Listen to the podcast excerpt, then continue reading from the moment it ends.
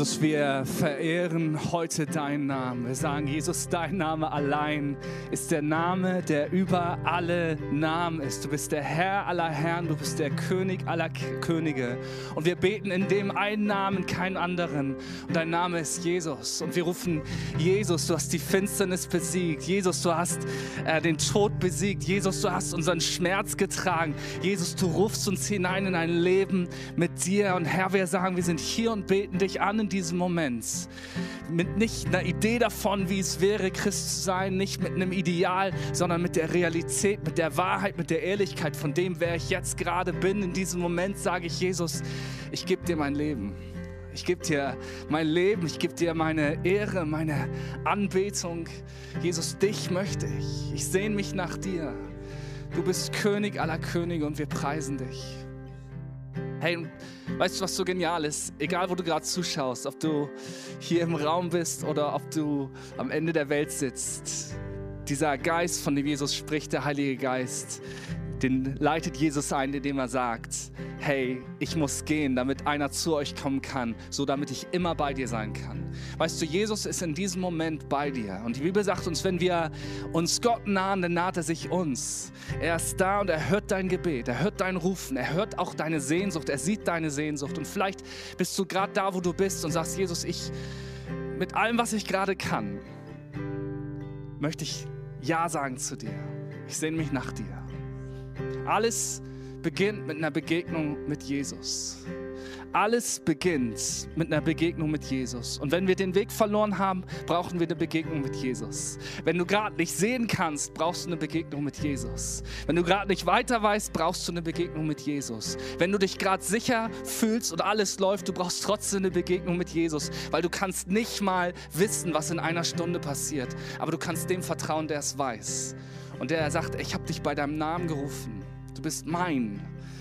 Und Jesus, wir antworten heute Morgen darauf, als Einzelne, aber auch als Kirche hier in Flensburg im Norden von Deutschland, sagen, Jesus, wir wollen dich und wir brauchen dich hier. Nicht nur für uns, sondern für all die Menschen um uns herum, die mit so einer Sehnsucht durch ihr Leben gehen und noch nicht mal wissen, dass diese Sehnsucht, dass die Antwort darauf einen Namen hat. Und Jesus, das bist du. Hey, vielleicht kannst du da, wo du bist, einfach mal Jesus ganz kurz irgendwie einen Applaus geben oder ihm zurufen, ihm zujubeln. Vielleicht nur innen drin, weil, aber einfach ausdrücken, hey Jesus, ich sehne mich nach dir und ich gebrauche meine Kraft, meine innere Kraft, um mich nach dir auszustrecken. Amen.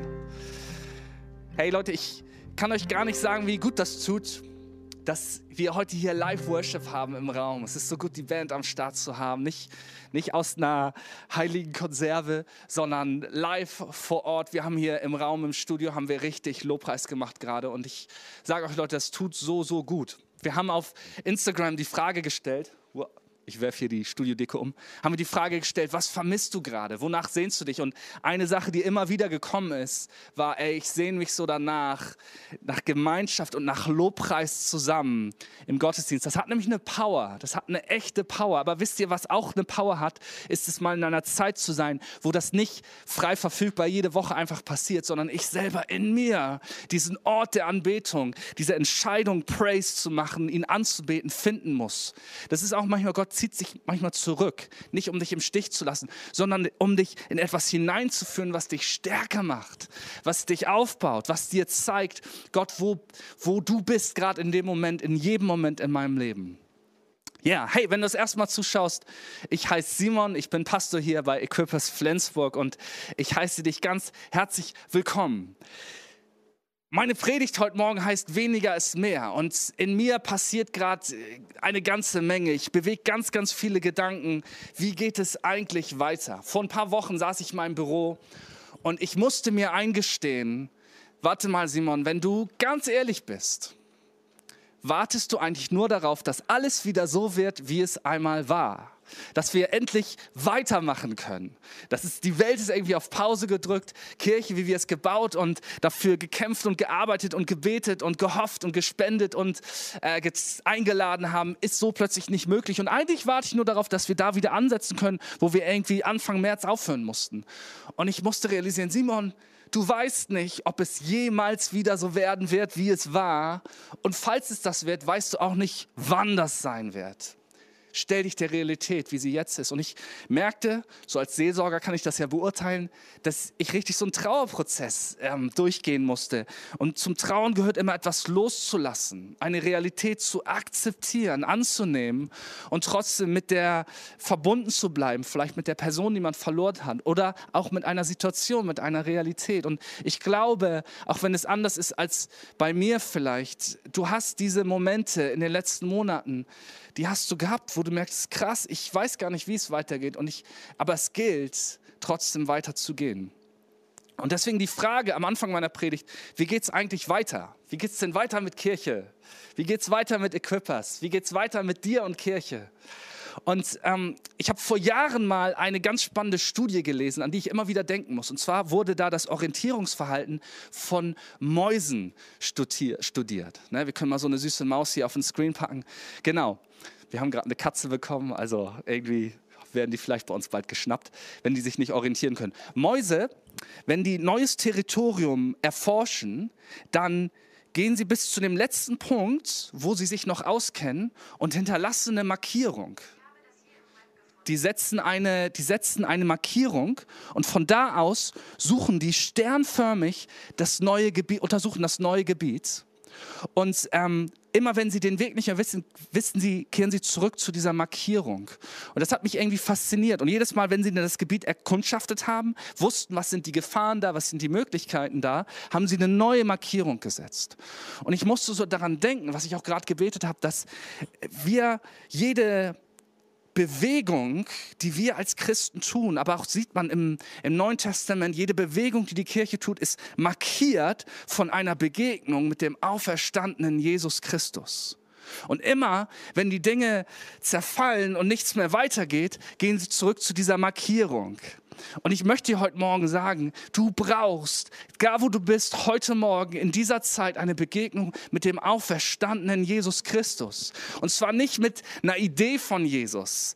Ähm, ich habe ein Zitat in einem Buch gelesen, was mich sehr entblößt hat oder herausgefordert hat. Und zwar hieß es da, wir tauschen oft echte Begegnung mit Jesus gegen ein Existenz existenzielles Nachdenken über Jesus aus. Und ich bin so ein Typ, ich denke drüber nach und lese was und höre was und das inspiriert mich und so. Und ich verpasse dabei diese, diese rohe, echte Begegnung, die mich was kostet und die mich provoziert und bewegt und ähm, die ich brauche im Alltag.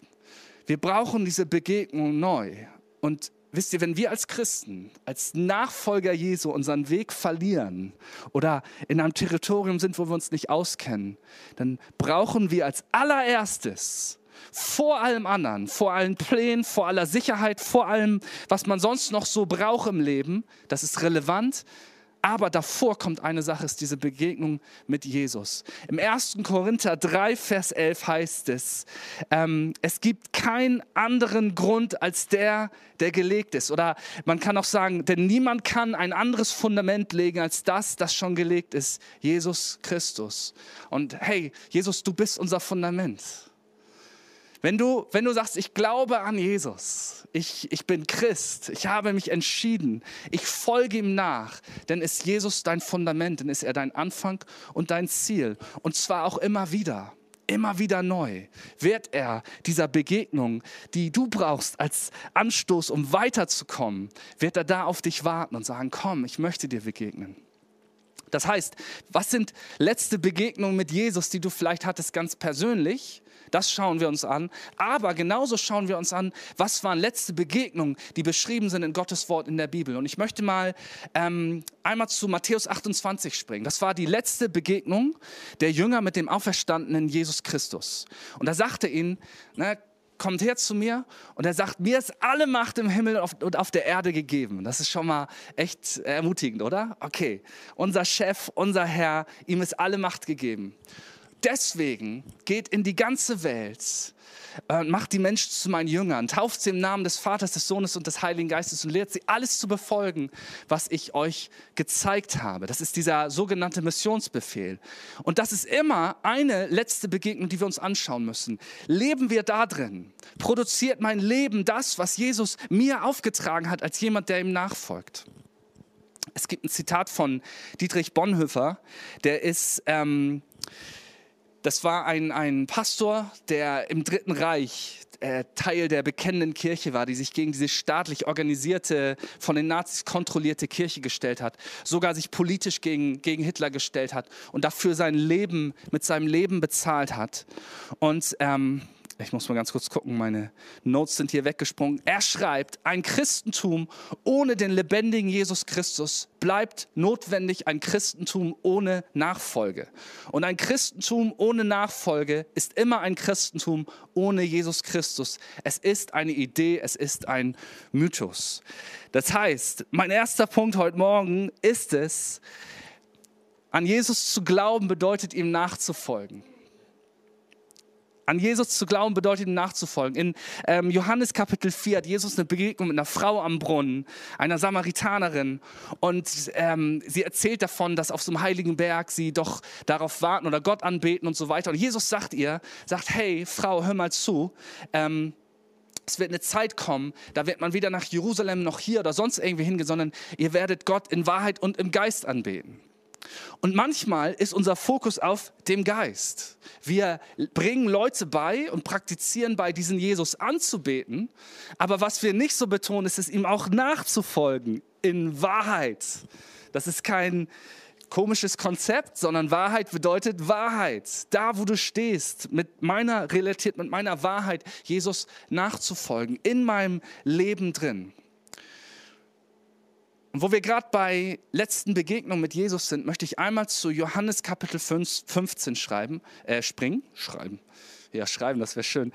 Ähm, und möchte da einen ganz schönen Absatz vorlesen. Das sind 17 Verse, ist ziemlich lang, aber hör mal einfach nur hin. Leg mal dein Handy aus der Hand, es sei denn, du guckst da gerade den Stream drauf und hör mal einfach zu, was Jesus da sagt. Und wenn du das schon öfters gehört hast, hör neu zu. Wenn du es noch nie gehört hast, mach die Ohren auf. Jesus sagt da zu seinen Jüngern und das ist ganz direkt, bevor er in den Garten Gethsemane geht, wo er verhaftet wird, gefoltert und ermordet wird. Direkt davor ist eine der letzten Sachen, das heißt eine der wichtigsten Dinge, die er seinen Jüngern mitgibt. Und er sagt, ich bin der wahre Weinstock und mein Vater ist der Weingärtner. Er schneidet jede Rebe ab, die keine Frucht bringt und beschneidet auch die Reben, die bereits Früchte tragen, damit sie noch mehr Frucht bringen. Ihr seid schon durch die Botschaft, die ich euch gegeben habe, beschnitten. Bleibt in mir und ich werde in euch bleiben. Denn eine Rebe kann keine Frucht tragen, wenn sie vom Weinstock abgetrennt wird. Und auch ihr könnt nicht, wenn ihr von mir getrennt seid, Frucht hervorbringen. Ich bin der Weinstock, ihr seid die Reben. Ne, Reben, wenn das ein ungewohntes Wort für dich ist, das sind sozusagen die Äste des Weinstocks, wo die Frucht dran ist. Ihr seid die Reben. Ähm, wer in mir bleibt und ich in ihm, wird viel Frucht bringen. Denn getrennt von mir könnt ihr nichts tun. Wer nicht in mir bleibt, wird fortgeworfen wie eine nutzlose Rebe und verdorrt. Solche Reben werden auf einen Haufen geworfen und verbrannt. Doch wenn ihr mit mir verbunden bleibt und meine Worte in euch bleiben, könnt ihr bitten, um was ihr wollt, und es wird euch gewährt werden. Darin wird mein Vater verherrlicht, dass ihr viel Frucht hervorbringt und meine Jünger werdet. Ich habe euch genauso geliebt, wie der Vater mich geliebt habt. Bleibt in meiner Liebe. Wenn ihr mir gehorcht, bleibt ihr in meiner Liebe, genauso wie ich, in meinem, meinem, wie ich meinem Vater gehorche und in seiner Liebe bleibe. Ich sage euch das, damit meine Freude euch erfüllt. Da ist sie wieder, die Freude, die deine Stärke ist. Ja, eure Freude soll vollkommen sein. Sorry. Ich gebiete euch, einander genauso zu lieben, wie ich euch liebe. Die größte Liebe beweist der, der sein Leben für die Freunde hingibt. Ihr seid meine Freunde, wenn ihr tut, was ich euch auftrage. Ich nenne euch nicht mehr Diener, weil ein Herr seine Diener nicht ins Vertrauen zieht. Ihr seid jetzt meine Freunde, denn ich habe euch alles gesagt, was ich von meinem Vater gehört habe. Nicht ihr habt mich erwählt, ich habe euch erwählt. Ich habe euch dazu berufen, hinzugehen und Frucht zu tragen, die Bestand hat, damit der Vater euch gibt, um was immer ihr ihn in meinem Namen bittet. Ich gebe euch das Gebot, einander zu lieben.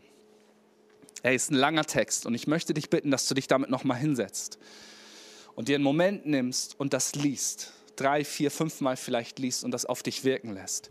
Jesus spricht natürlich zu einem, einer Zeit, wo die Leute gewohnt waren und sich auskannten mit Landwirtschaft. Dankeschön. mit Landwirtschaft. Deswegen benutzt er ein Bild aus der Landwirtschaft. Die, die Traube er war eine der wichtigsten landwirtschaftlichen Produkte seiner Zeit, wo viel Expertise reingeflossen ist. Und er beschreibt das. Hey, wie bringt denn ein Weinstock Frucht? Und das ist interessant. Er sagte manchmal, sagt er, das wird beschnitten, wenn es keine Frucht bringt oder abgeschnitten. Und sogar wenn es schon Frucht bringt, wird es aber beschnitten, damit es mehr Frucht bringt. Und wenn er in mir bleibt, bringt ihr viel Frucht. Und ich habe das gelesen, genau in diesem Bewusstsein zu sagen, hey, was ist die letzte Begegnung mit Jesus, mit seinen Jüngern. Und er spricht darüber, dass das Resultat, Jesus nachzufolgen. Und ich habe gerade gelesen, ey, wenn wir uns für Jesus entscheiden, dann folgen wir ihm auch, dann ist das Resultat, was dabei entsteht, dass wir Frucht bringen.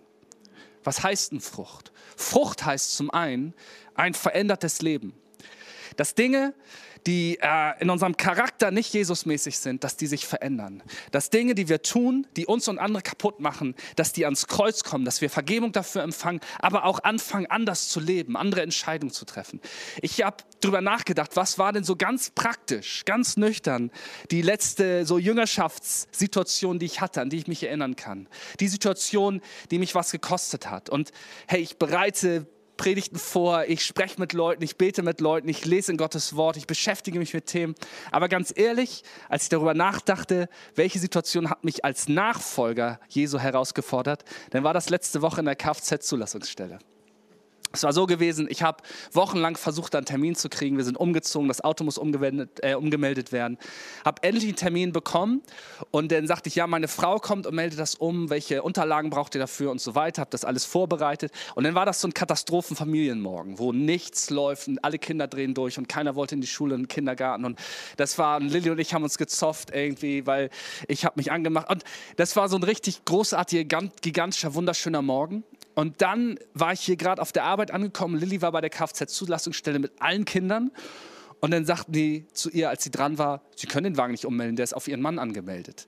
Das war doch direkt, was ich gefragt hatte. Naja, Lilly hat mich angerufen, ich habe mir schnell hier ein Auto geliehen, bin hingefahren, weil ich nämlich sagte, kann ich nicht schnell hinkommen, damit wir das geregelt kriegen. Und dann hat sie wohl jemanden da gefragt, sagte, ja, komm vorbei, ich komme hin, ne, wir sind immer noch irgendwie tens, angespannt. Dann gehe ich da rein, und die Dame sagt, ja, haben Sie denn einen Termin? Ja, der war dann und dann. Und sagt sie, können Sie doch nicht einfach hier wiederkommen. Es sind ja andere Leute dran. Alter, und mein, ne, im, Comic wäre so Stampf aus meinem Kragen rausgekommen. Und ich war echt nicht freundlich zu dieser Frau. Und ich habe gesagt, jetzt hören Sie mal zu. Und, ich, und dann sagt sie, ja, ist ja gut, jetzt setzen Sie sich mal hin. Sie werden dann gleich aufgerufen. Ich setze mich hin, ne, in dir alles rotiert.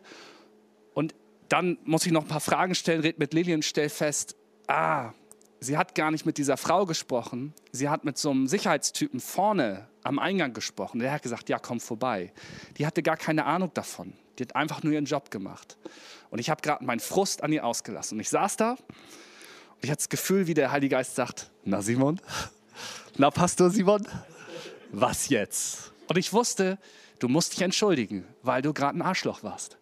Und dann bin ich hingegangen zu ihr. Ne? Also ich habe so ein paar Minuten äh, innerlich so die Kraft an Freude gesucht und so weiter. Naja, dann bin ich zu ihr hingegangen und, und sie war richtig so angespannt, als ich kam. Ähm, geprägt noch von unserer letzten Begegnung. Und dann sagte ich, entschuldigen Sie, und sagt, ja, was ist denn jetzt noch? Ich sage, ich möchte mich von Herzen entschuldigen. Ich habe mich gerade völlig daneben benommen. Das war nicht okay. Danke, dass Sie so ruhig geblieben sind. Es tut mir leid. Und ähm, glücklicherweise hat sie nicht gesagt, ja, das ist, sondern sie hat ein Riesengrinsen auf sich gesagt, hat gesagt, das ist aber schön, vielen Dank. Sie sind auch gleich dran. So, dieser schlichte Moment, wo es mich was gekostet hat, mein Stolz in meiner Situation, mich zu entschuldigen, war ein Moment der Jüngerschaft, wo ich gemerkt habe, ah, da musste ich ein bisschen wachsen.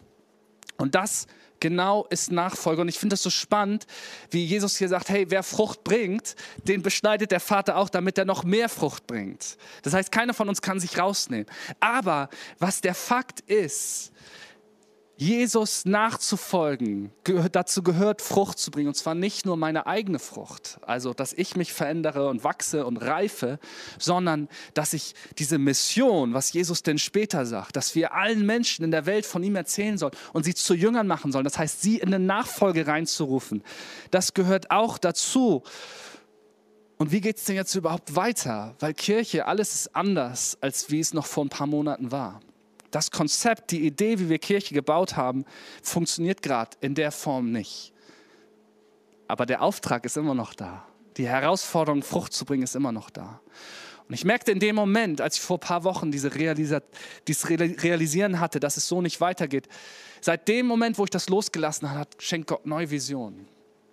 Und ich musste an ein Bild denken, was äh, Steve Graham, der Leiter der Bibelschule von Equippers College in Neuseeland, Auckland, was der mehr gebraucht hat. Und zwar gibt es in Honduras gibt es eine Brücke, das ist die Choluteca-Brücke, wenn du es mal googeln willst. Und das war der Stolz einer Baufirma und auch des Landes so ein bisschen, weil das war eine der größten Brücken, die sie bisher überhaupt gebaut hatten, hat einen riesen Fluss überspannt und das Ding war wirklich Ingenieurskunst überhaupt. Und ähm, dann ist aber Folgendes passiert. Ich glaube, Ende der 90er Jahre ist ein Taifun über Honduras hinweggefegt und hat diesen Fluss um ein paar hundert Meter verschoben und alle Straßen drumherum kaputt gemacht. Das Spannende war, die Brücke hat sogar diesen Taifun überstanden. Die stand stolz da. Sie hat funktioniert. Sie hat dem Stand gehalten. Das Problem war nur, der Grund, warum sie gebaut wurde, hatte sich verschoben. Und Steve hat das als Bild für Kirche genommen, hat gesagt, hey, es ist nichts falsch daran, wie wir Kirche gebaut haben, aber die Gesellschaft hat sich verändert. Und die letzten paar Monate, das war ein kultureller Taifun, über, äh, der über uns äh, eingeprasselt ist, wo sich plötzlich der Fluss verschoben hat, wo plötzlich die Straßen, die vor da waren, nicht mehr da sind. Und dann zu sagen, entweder ist unser zentraler Punkt diese schöne Brücke, die wir gebaut haben, oder wir sagen, nein, was ist unser Auftrag? Menschen da abzuholen, wo sie sind und sie über diesen Fluss, über diese Barriere, über dieses Hindernis in eine Begegnung mit dem auferstandenen Jesus Christus zu führen. Und wir dürfen darüber trauern, wie es war, wie schön die Brücke war, die wir gebaut hatten. Aber wir dürfen nicht da bleiben. Es gilt, sich aufzumachen. Und das Wort bleiben ähm, ist etwas, was immer wieder auftaucht. Jesus sagt, hey, wer in mir bleibt, wie ich in dem Vater bleibe und er in mir, der wird viel Frucht bringen. Und wisst ihr, bleiben ist nicht etwas Statisches, sondern bleiben, das ist eigentlich ein Ausdruck für Resilienz. Ich weiß nicht, ob du das Wort kennst. Resilienz ist Widerstandsfähigkeit.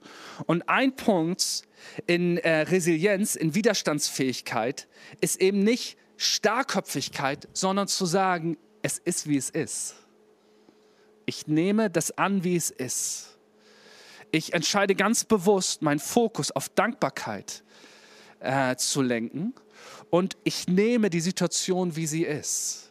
Das heißt nicht, eine Realität zu verneinen oder wegzudrücken, sondern zu sagen, es ist, wie es ist und ich gehe drauf zu. Und Leute, Veränderungen sind im Gang, Veränderungen passieren und das betrifft uns als Kirche. Und wenn du Teil dieser Community bist, wenn du sagst, ich will Jesus bewusst in meinem Leben nachfolgen, hey, dann bist du Teil von dieser Veränderung.